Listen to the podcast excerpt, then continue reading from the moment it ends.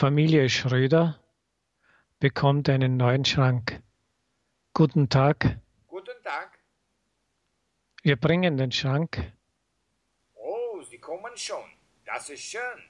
Bitte stellen Sie den neuen Kleiderschrank dorthin. Hierher? Ja, so ist es gut. Vielen Dank. In 40 Minuten kommt der Mann nach Hause. Hallo Franz, der neue Kleiderschrank ist schon da. Das ist schön. Aber er steht, aber dort steht er nicht gut. Wohin stellen wir den Schrank dann?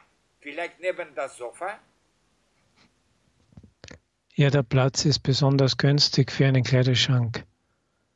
Aber wohin hängen wir dann das Bild, das dort ist? Über das Regal? Aber Maria, dort hängt es zu hoch. Zu hoch? Warte, ich halte es einmal über, die, über das Regal. Du hast recht, Franz, das ist zu hoch. Es hängt ja fast an der Decke. Aber wohin kommt das Bild?